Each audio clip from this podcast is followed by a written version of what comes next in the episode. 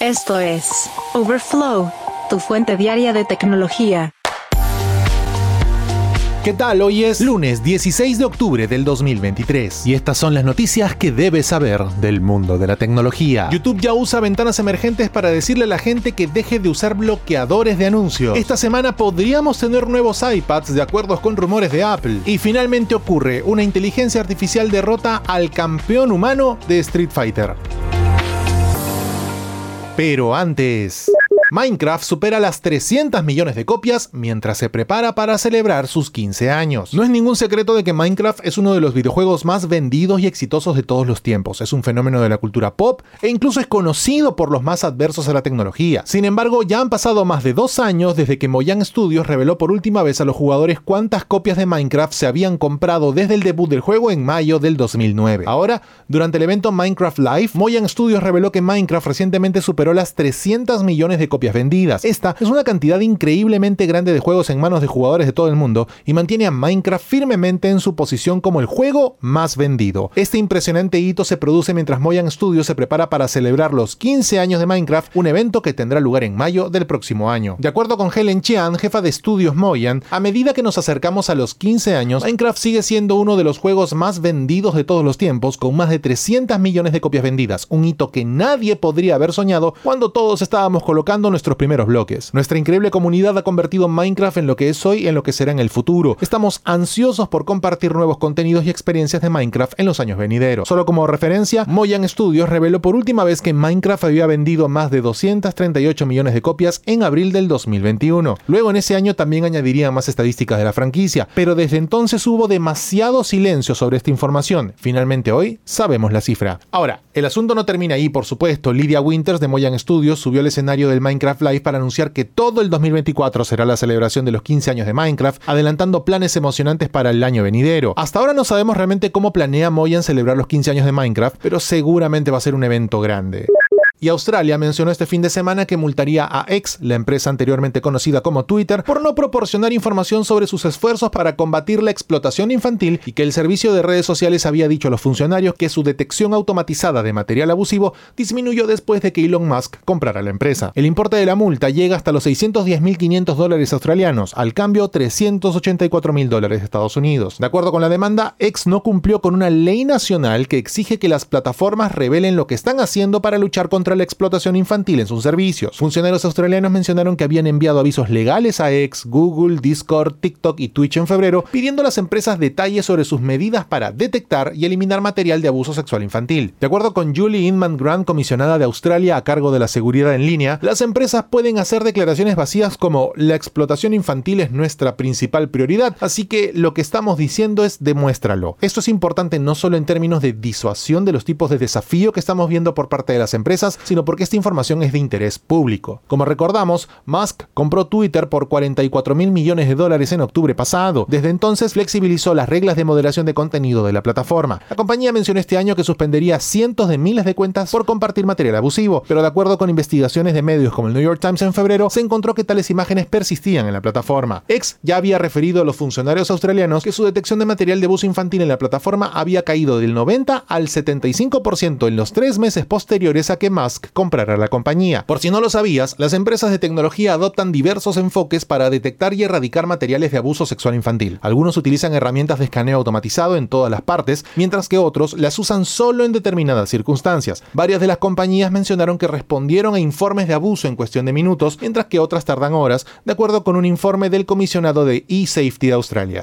Y a través de redes sociales, varios usuarios de YouTube se quejan de una nueva ventana emergente que advierte contra el uso de bloqueadores de anuncios durante la última semana. Las capturas muestran una advertencia a los usuarios que los bloqueadores de anuncios violan los términos de servicio de YouTube. El mensaje le dice al usuario que su video será bloqueado hasta que elimine el bloqueador de anuncios o lo configure para permitir anuncios de YouTube. Nunca desactives tu ad blocker y permitas que YouTube publique anuncios en tu cuenta, escribió una persona en X. Si le muestras a Google que estás dispuesto a renunciar a tu ad blocker para YouTube, harás que esta nueva prohibición de adblock sea permanente, mencionaron algunos. Esto también como parte de una campaña para disuadir a los usuarios a registrarse en YouTube Premium, la versión sin publicidad del sitio que cuesta 14 dólares al mes. De acuerdo con YouTube, en declaraciones a medios, la compañía ha lanzado un esfuerzo global para instar a los espectadores con bloqueadores de anuncios habilitados a permitir anuncios en YouTube o probar YouTube Premium para una experiencia sin publicidad. De acuerdo con la entidad, los anuncios respaldan un ecosistema diverso de creadores a nivel mundial y permiten que miles de millones accedan a su contenido favorito en YouTube. De acuerdo con The Verge, algunos espectadores recibieron un mensaje que decía que la reproducción de su video se cortaría después de ver más de tres videos con un bloqueador de anuncios activado. A ese medio, Oluwa Falodun, portavoz de Google, mencionó que nos tomamos muy en serio la desactivación de la reproducción y solo la desactivaremos si los espectadores ignoran las solicitudes repetidas para permitir anuncios en YouTube. En los casos en los que los espectadores sientan que han sido marcados falsamente por usar un bloqueador de anuncios, pueden compartir sus comentarios haciendo clic en el enlace en el mensaje.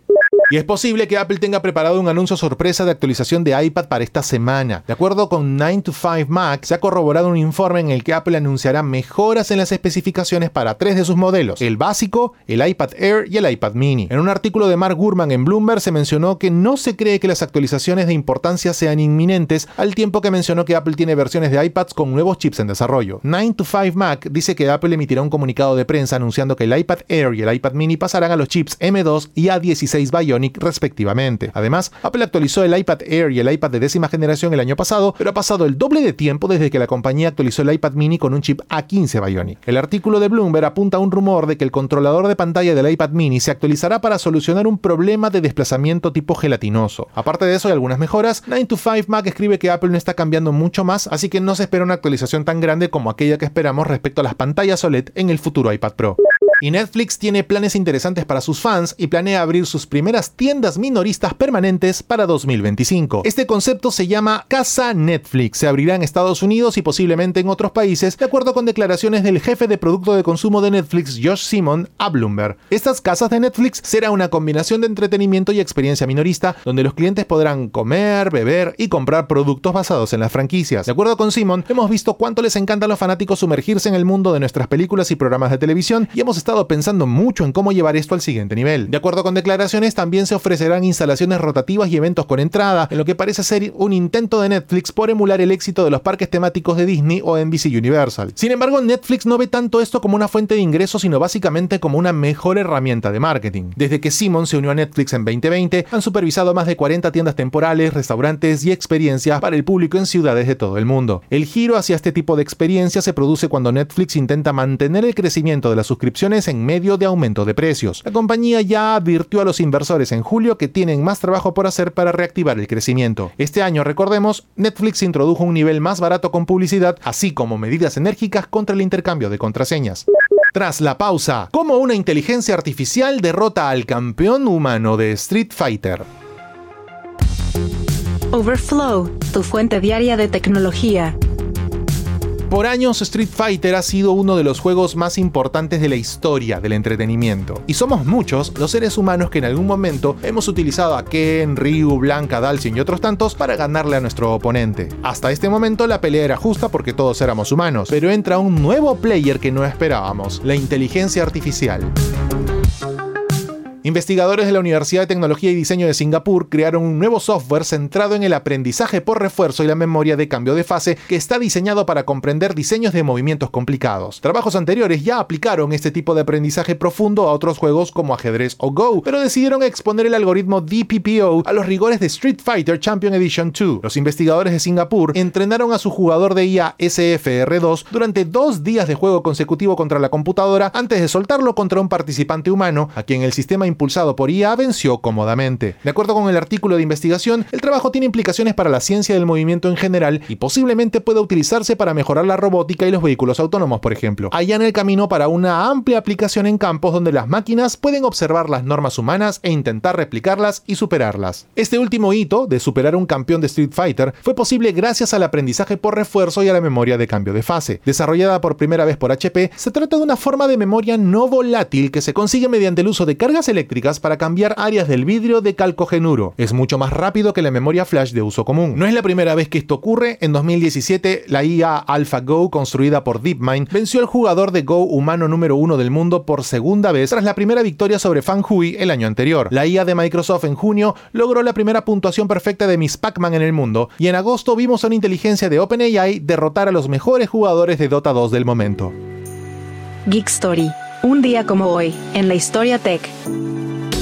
Y un día como hoy, 16 de octubre pero del año 1995, fue la primera vez que se utilizó el término spyware. Esto ocurrió en un mensaje en Usenet que se burlaba del modelo de negocio de Microsoft. El mensaje sugería que la empresa estaba recopilando datos sobre sus usuarios sin consentimiento ni conocimiento y que estos datos podrían utilizarse para orientarlos con publicidad o incluso para venderlos a terceros. En ese momento, el término spyware no era muy utilizado y no fue sino hasta principios de la década del 2000 que comenzó a usarse para describir el tipo de software que ahora asociamos con el término. Eso se debió al auge del adware y otras formas de malware que estaban diseñadas para recopilar información personal sobre los usuarios sin su conocimiento ni consentimiento. De hecho, uno de los casos más notables de spyware fue el software educativo Reader Rabbit comercializado para niños por la empresa de juguetes Mattel. En 2001 se descubrió que este software estaba enviando datos en secreto a Mattel, incluida información sobre el nombre, la edad y los intereses del niño. Este incidente ayudó a tomar conciencia sobre los peligros del spyware y llevó al desarrollo de nuevo software anti-spyware. Por eso eso siempre instala un software anti-spyware, mantén tu sistema operativo actualizado, evita hacer clic en enlaces de correo electrónico donde no debes y sé cuidadoso con la información que compartes en línea. Geek Story. Un día como hoy, en la historia tech.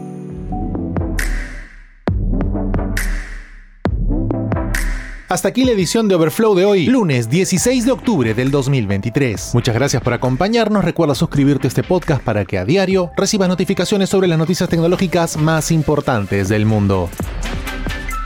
Gracias por escuchar a Overflow. Suscríbete para novedades diarias.